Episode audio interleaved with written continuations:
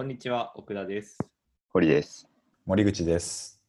あゆレディオ、今回はゲームの中の生活様式という話から始めたいと思います。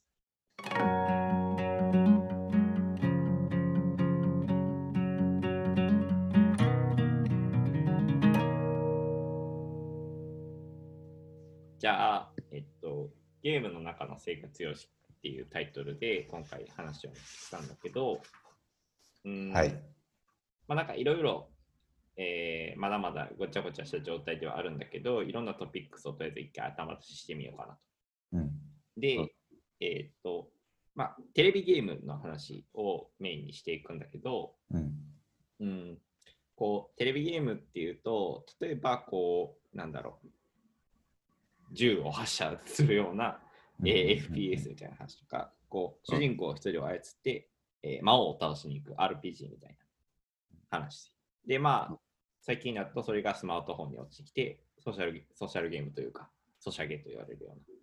ものみたいなのが、まあ、割と頭に浮かぶと思うんだけど、そういう、えー一つの目的を、えー達成しに、えー向かっていくようなゲームではなくて、むしろ非目的的な、えーゲームみたいなものもあるんじゃなかろうかっていう話なんですね。うん。うんで、まあ、有名なの多分2つあって、まあ、1つが、えーマインクラフトみたいなやつがうん。ありますと。うん。で、ママインクラフトっていうのはうん、こう、なんつうかな、ちょっとむすごい画質が荒い8ビットみたいな 画面で、一応 3D やねんけど、えー四角いボックスを積み上げていって、建造物を作れるみたいなゲームで、ああ、はいはいはいはい。で、四角いボックスが、例えばマテリアルがはめられてて、地面だのマテリアルがはまってるものとか、えーなんだろう、砂浜、うん。うん。のマテリアルとか、それを砂浜を加工して、えーガラスにできるみたいなとか、うん。えーとそういうふうにして建築物を建てれると。でまあ、一応マインクラフトの中にも敵みたいなのはいるんだけど、まあ、それはそこまでプッシュされてないというか、うんうんやりたかったら倒せるよみたいな。うんわからんけど。うんっていう程度なるほどね。で、まあ、もう一つが、えーっと、集まれ動物の森だ、なるほど。まあ、集まりに限らず、まあ、何でもいいんだけど、過去のナンバリングがあるから。で、まあ、一番新しいので、集まれ動物の森を挙げると、まあ、えー、なんだろう、プレイしてないから、ちょっと設定間違ってたら申し訳ないんやけど、えーっと、うん。ユーザーは、こう、無人島に、こう、住むっていう設定なんですよね。で、無人島に移り住んで、そこを、こう、ある意味開拓していくみたいな、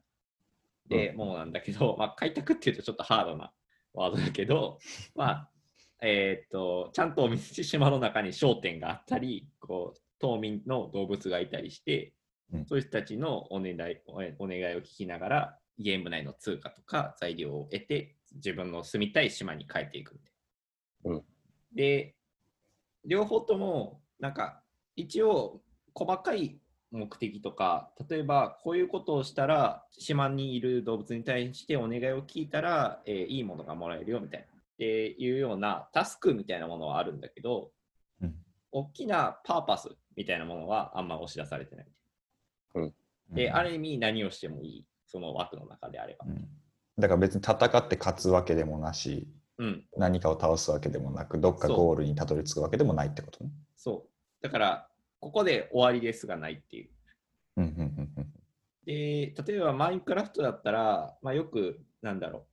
う、現実の建物を再現してみるみたいな。例えば、こう、ヨーロッパ圏とかやったらさ、特にさ、石造りのものが多いから、カクカクしてるじゃん。で、そしたら結構再現しやすいみたいな。とか、そういうふうに、こう、ある意味ユーザーが結構クリエイティビティを発揮しながら、それによって楽しさを得ていくみたいなこともあったり、まあ、一方で逆に真逆で結構もう作業みたいな石を積み上げていくとかこう黙々と木を切るみたい地面を平らにするとか。な。地面を平らにしていくみたいな。あっていう作業によってこう、まあ、なんというか楽しさというか、えーーゲームの目的を得ていくような遊び方とかあそこがすごい幅が広いよねっていうのがあると。で、まあ、じゃあなんかそういうゲームたちがさ、まだまだ結構少ないというか、まあ、めちゃくちゃメインではないと思うんだけど、結構最近注目されてるっていうとなんかちょっと変な言い方になるけど、まあ、えっ、と、あるよねと。そういうゲームが結構増えてきてるんじゃないかと。で、そうなった時に、えーある意味自分の中でこう2つ生き方ができていくみたいなことがあったりするんじゃなかろうかと。だから、えー動物の森の中の住民としての自分の振る舞いとうん現実世界での自分の振る舞いみたいな。で、それらが一致している場合もあると思うし、例えばよく言う、あの、ネカマみたいな。ネット上でだけ、えー男性が、えー女性のようなふりをするみたいな。うんうんうんそういう行為とか、そこのこう乖離みたいなものがデジタルの自分とフィジカルの自分のうんうんある意味乖離みたいなものが起きていくっていう可能性もあるよねと。なるほどなるほただそれはそのなんていうか属性としては乖離してるんだけどやっている身体は一緒じゃないですか。とプレイヤーは一緒というか。ど。うんうん。人生その現実世界っていうゲームのプレイヤーもその動物の方のプレイヤーも同じこう人がやっていると。うん。その時にこう、まあ、何かしらのこう影響は受けるよねと,、えっとうんうんうん。プレイすることで。うん。でまあそれはなんというか感情的な話もあるかもしれないけど例えば、えーっと動物の森で、えー魚釣りができるんですけど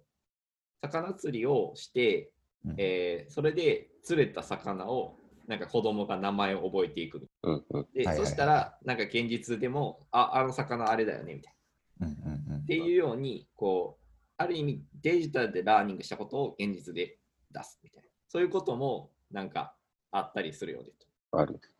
で、そういうふうにすごくこう現実と仮想が一つの人体というか身体によってつながってって、なんかこうどんどんどんどんこう、えー同じようなものみたいな話になってきたときに、感覚としてね、えーっと、そうなったときに人の生活みたいなものって何かこう、まあ面白い変わり方みたいなのをしていくんじゃないだろうかっていう、まあ妄想というか想像うん。を、えー膨らませれるなと思ったりしたんだけど、まあ、そういうふうに仮想と現実が曖昧になっていった時にうんどういうふうな現象とか出来事とか生活の様式ができ得るんだろうかなっていう空想を話したらちょっとなんか面白そうだなっていう感じはうんうん一つあったりするんだけど、どうだろうか。なんか今のその熱森の話で思ったのは要はな魚のさ名前をさ熱森の中でもう覚えられるってことはその熱森の中での魚はほ現実の魚とまあほぼ一緒のうんうんなんていうか見た目をしてるうんって理解していいわけ。うんうん。それは大丈夫。でそれはで例えばその熱森の中での生活はじゃあ現実の生活と、まあ、それがそのあのサイバースペースかどうかっていう違いを除いたら、何が主に違う？まあ、あの、俺もプレイしてないから 誰もプレイしてないよな。誰もプレイしてないけど、あの、まあ、普通にあるのは、こう、肉体的な感覚は少ないよねうんうんうんと。基本的に視覚と大脳でしか、あのなんつうか、はい入れてないから、だからこ何かをこう手で指先でコントロールするのみってことやね。そううんそう。で、コントロールもそのボタンでしかないから、はいはいはい。械的な動作である。なるほど。で、いう、そこの感覚は違うんだけど、うんある意味でもう少し違うのは、それに通じるけど、えっと、魚一匹釣り上げるのにさ、うんえっと、まあ、結構大変や。まあ普通にやろうとしたらな。餌つけて投げてみたいな。うんうんうんその過程がないっていうのはある。なるほどなるほど。多分ほとんど。演出としてはあるんだけど、ほとんどない。別に魚餌をこう針につけるその身体的な技術とかはいらんからな。だから、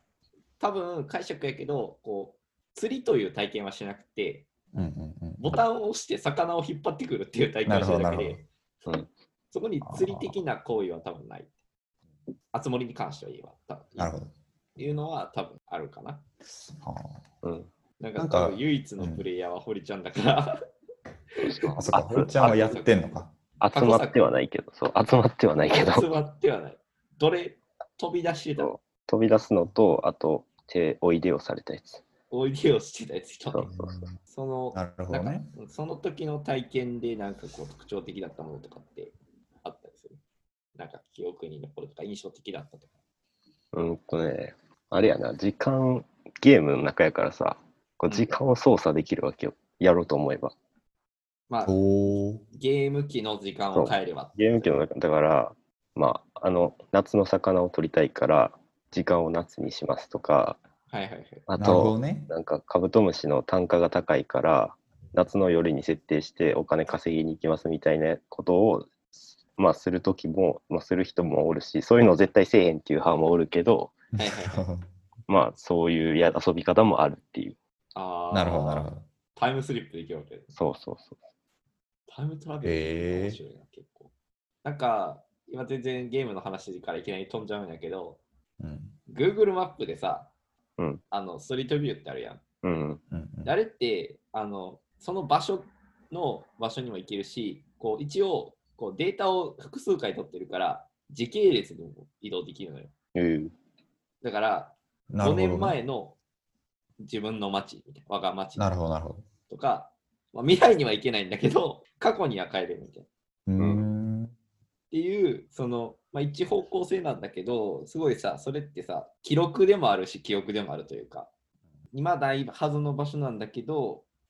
場所っていうか、今ある場所なんだけど、ないはずの風景みたいなものが残っているっていう意味での、すごいなんていうか、デジタル感はあったりして、うん。それ面白い話かもしれないね。うんそのさっきのタイムトラベルカブトムシハンターみたいな。話。なんていうか、さ、まあ、なんだろう、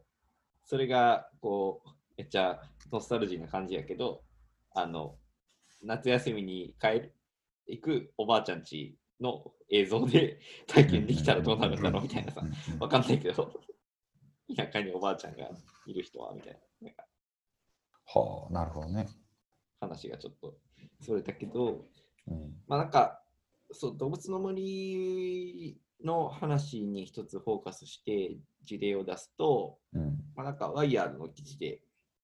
一つあるんだけど、こう、動物の森の世界でなんかビジネスができてきている。うんで、ただそれがビジネスって言って、まあそれだけじゃなくて、こう、ある意味無償で働く人みたいなものがいるっていうのがあって、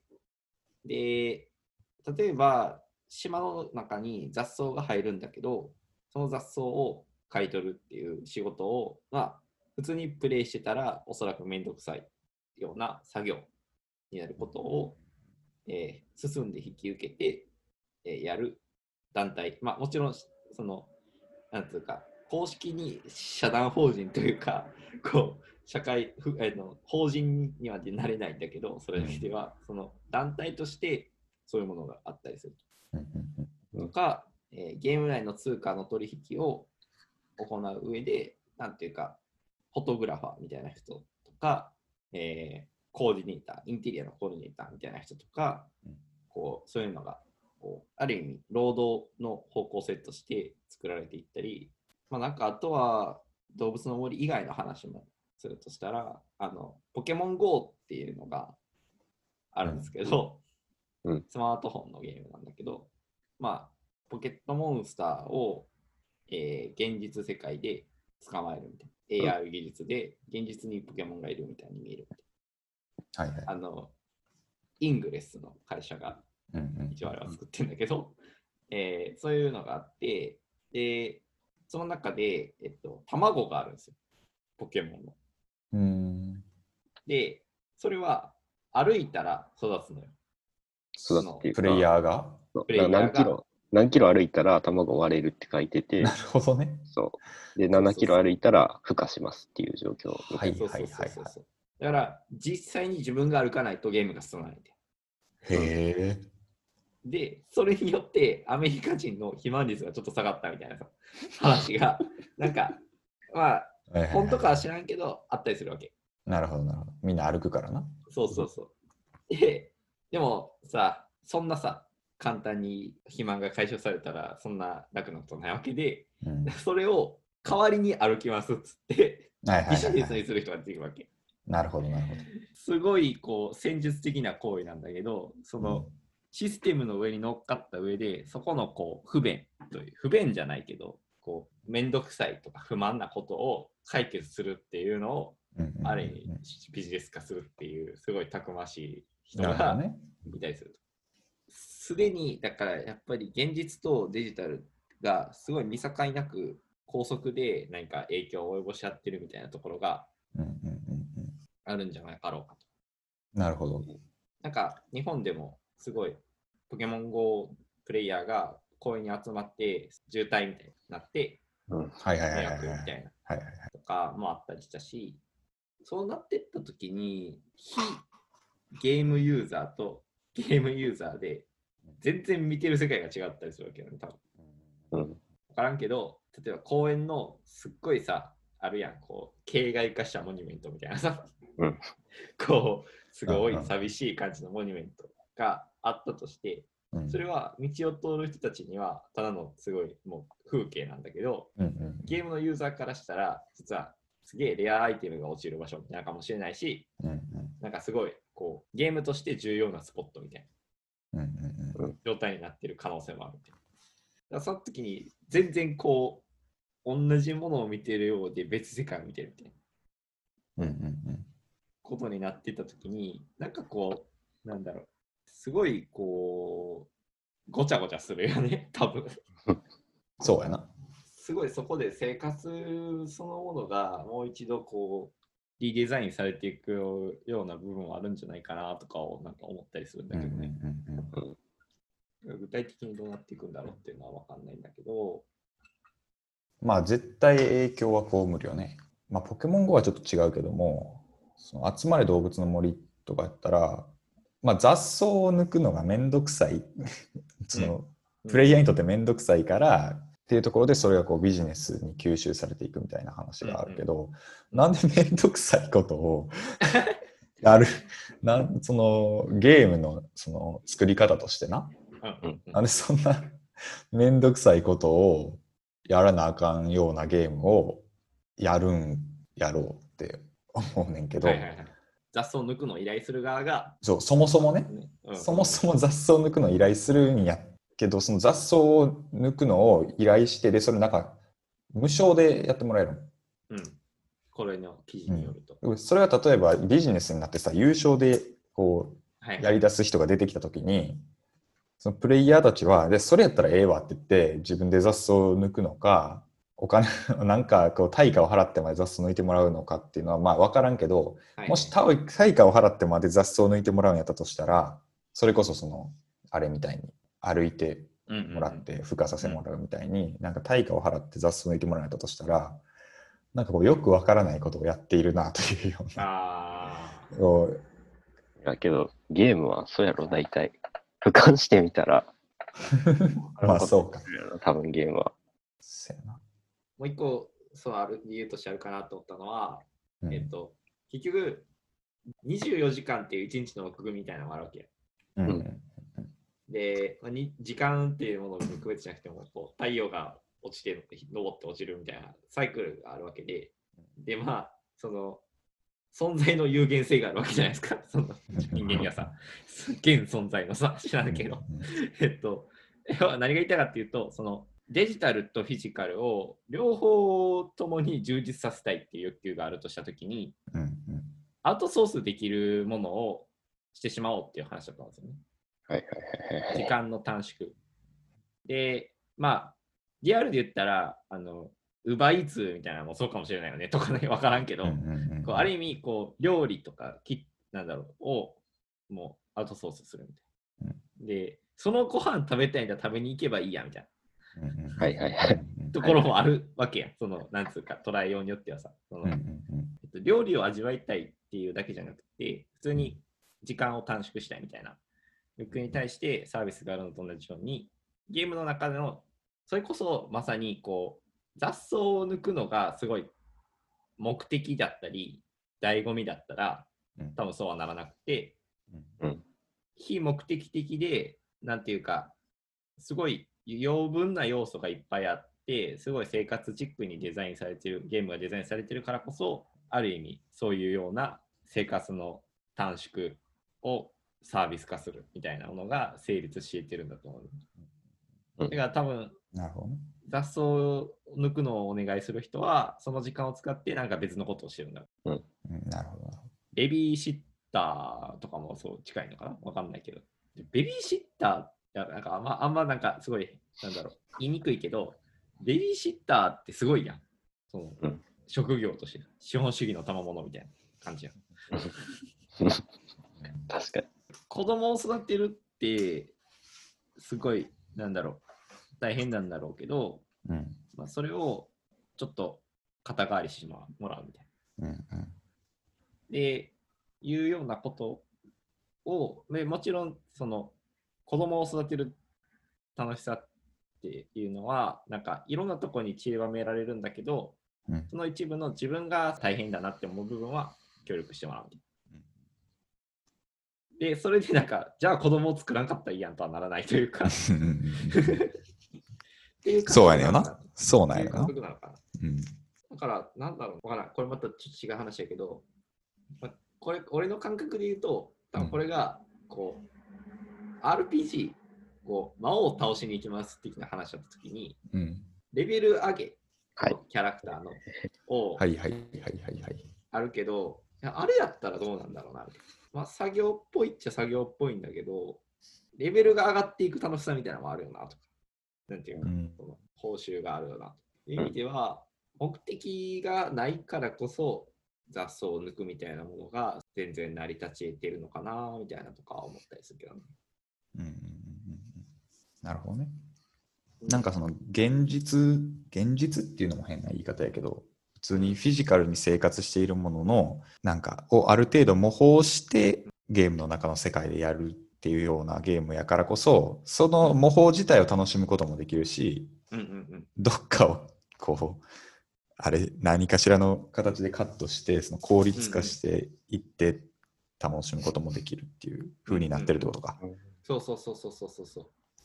もうだって例えばその雑草を抜くのをさ、あの、どっかに依頼するして無償でやってもらうとかやったら、雑草を抜くことに関しては、そのプレイヤーはそんなに楽楽しくないって思ってるわけやん。思ってるかもしれないし、うん。もうもう少しやりたいことがあるかもしれない。その他にこう雑草を抜くっていう時間を使いたくないかもしれない。雑草を抜く時間を使わずにそれをど何に当てる？例えば多分ゲーム内で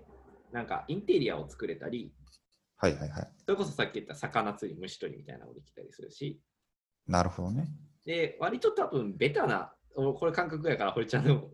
あれやけど、分かったらあれやけど、多分感覚的にはさ、すごいなんか自分の理想の環境、えっと、島とか家とか、うんうんうんえー村とかをさ、作って、そこに人をお招きするみたいな、うん。友達を呼ぶみたいなああ、のが、多分割と分かりやすいベタな目的うん。なるほどね。なのかなってるほど、なるほど。だからそこに向かって大体人はおよそ方向性としては行動してるんじゃないかなっていう。他人の目があるわけや。あるんじゃない？多分。なるほど、なるほど。えなんだかこそうおお、もしオフラインで。完全に一人でプレイしてるんやったら、うん雑草抜きを人に依頼するとか、ちょっとまた話が変わってくるというか、そうそうそうそうそうそう。さらに理解しにくくなる気がするけど、そう人を招いたりとかするってなるとそうか。そうそうそう。そうやな。そう。そういうのが結構ミソかなと思ってて、うんその、例えばさ、ちょっと都心から離れた、まうんあそこそこ人がいるような場所でも、結構さ、草とかさ、木がもうぼうぼうに伸びち切ってしまって、まあ、あんまり綺麗とは言えない状態になってるみたいな家とかってあったりすると思うねんけどうん、もっとそれをプッシュしたら、ゴミ屋敷みたいうん。うん。もあるけど、やっぱなんかこう、人が来ないとか、社会と接続されてないその場所がね、うん。個人かどうかは分かんないんだけど、っていうようなことになってくると、やっぱりその場所って全然価値をあんまり見出しにくいというかさ、うん。うん。まあ結局自分しかおらんしみたいで、まあ、一人暮らしの部屋が汚くなるみたいな理論もそこにあるかもしれないけど、わかんないけどね、人によるけど。で、なんていうか、そうじゃなくて、常にこう多分接続されてるんですよね、多分誰かに。つながりがあって、だからなんかこう、そこがもう目的になるというか、そういう意味ではすごいこう、世の中をすごいトレースしてるものとも言えるよね。うん。なるほどね。えーっと、なんか本当はもう少し話が広がりがあって、例えば、えーその動物の森の中で、うんこう、ファッションアイテムがあったりする。で、そのファッションアイテムっていうのは、そのゲームの中だけじゃなくて、こう、結構ガチガチにファッションブランドがそこの中での衣服をデザインしてる。はいはいはいはい。JW アンダーソンみたいな結構でかいブランドがやってるとか、うんエルメスみたいなのもあったと思うけど、っていうような、こうすごい、現実ではすごい質素な服してるけど、みたいなこととかも受けてきてるみたいななるほど。で、もう少し言うと、より自己発露の場所としてデジタルな世界があるんじゃなかろうかとか、起きてきてるんじゃなかろうかみたいな話とか、あとはね、まあ、ちょっと突飛な話だけど、その中でデモしてる人たちはいはいはいうんうんうんいるわけ。で、それ多分ゲームだけじゃなくて、こうクラスターっていうソフトを使って、なんか国会前でデモするみたいな。デジタル、デジタル国会の前でデジタルアバターが、はなんかなるほどね。大量に集まってデモするみたいな。デモなのかっていう感じはあるけど、そういう現象とか、あとは、まあ、さっきも出てたけど、こう、接続性みたいなものが社会と言われるような、なんかまあ人と人のつながりみたいなものがすごい、やっぱり根幹に置かれているゲームだったりするときに、こう、すげえおばあちゃんがプレイしてるみたいな。で、うんなんかもう家出れないけど、ここの中であれば自由に歩けたり、アクティビティに勤しめるっていう。うん。で、なんかさ、あの、オリーみたいな、オリー研究所っていう会社が、会社っていうか団体が出してるオリ姫っていうアバターのロボットがあったりするけど、うんえっと、遠隔でそのアバターに移り込んで、そこで何か行動ができるみたいな。うんうんうんあったりするけど、何かそういうものにも近しいような、こう、そのアバターロボットはフィジカルな場所でのデジタルのつながりで、なんつうか、デジタル的な憑依やね、そのロボットへの。やけど、まあ、デジタル世界でも、何かこう、人とのこうインタラクションみたいなのあったりするよね、みたいなるほどな。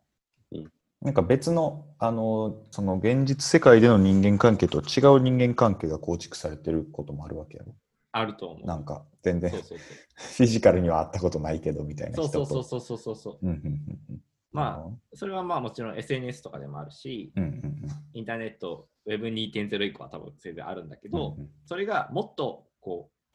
詳細なコミュニケーションみたいなのが取れるわけだよね。だから、えっと、今までやったらテキストでしかないとか、動画と音声みたいな。ものが、なんかもっとこう活動を一緒にする。釣りを一緒にしましょうとか、花火一緒にしましょうとか、お花見しましょうってさ、うんうんうん。まあすごい、今まではより身身近な人たちとしかできなかった行為やけど、それがもっと離れた人たちとできるようになってきたみたいな。うん。でそしたら、なんかこう、地理的なさ、障壁がなくなったりする。うん。地政学的な問題がなくなったり、だから、なんかアラスカの人と、えーっと、中国の人が一緒にお花見するみたい